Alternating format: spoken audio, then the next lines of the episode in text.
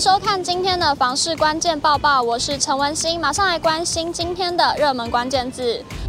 今天的热门关键字：幸福城市。天下杂志于二十日公布了幸福城市的总排名，台北又再度蝉联六都之冠。马上来关心最新的统计数据。这次的幸福城市大调查当中，分为六都和其他县市调查，其中包含经济力、环境力、施政力、文教力以及社福力等五大面向。而六都之中，今年台北市总成绩再度蝉联第一，但市民的整体感受却较差。五力之中，仅有环境力居冠。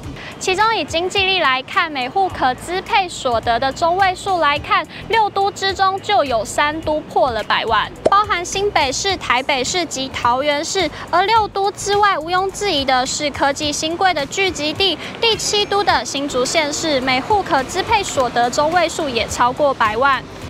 再来看到每人消费支出调查中，消费最高的是台北市，为三十八万多元。其次，第二名非新北市也非高雄市，而是台中市，为二十九万多元。六都之中，从新北到台中都各有千秋，其中消费最低的是台南市，为二十四万多元。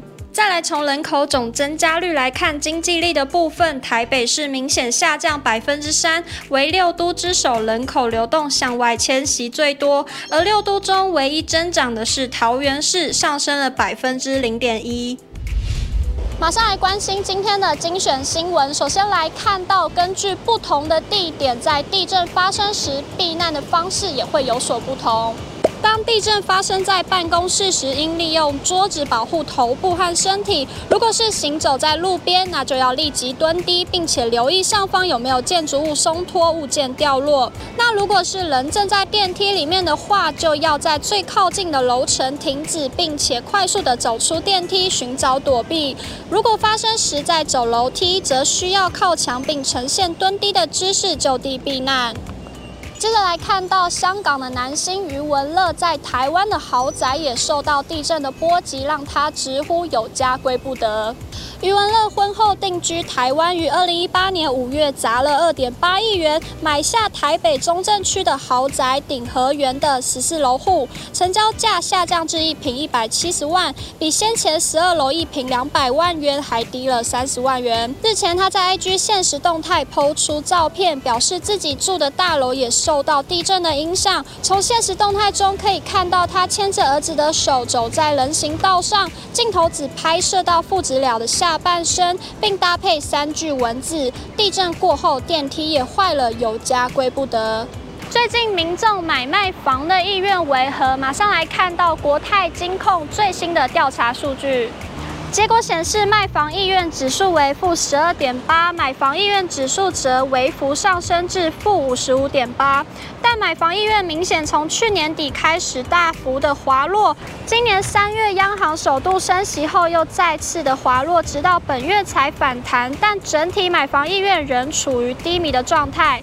全球居不动产情报室总监陈品成分析，从去年是房价太贵追不上，到今年是升息期待降价。以及全球热钱的退场、两岸局势升温等利空夹击之下，民众买房转趋观望。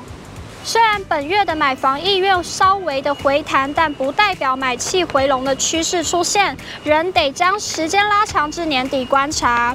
陈敏成认为，包含部分建案打出广告户让利，以及弹性付款方式重出江湖，部分卖方对价格不再过度的坚守，这类消息也会让买方期待能便宜一点买到房子，因而提升买房的意愿。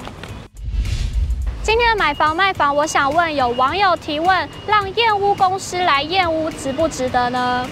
有网友认为，请验屋公司不好，因为他验完屋收完钱，并贴了一堆标签就走人。你跟建商说有哪些瑕疵，建商也不见得会理你。不过也有网友认为，术业有专攻，找到真正专业的公司就值得。如果想了解更多房市资讯，欢迎点击下方资讯来连结。如果你喜欢今天的影片，请不要忘记按赞、订阅还有分享。我们下次再见。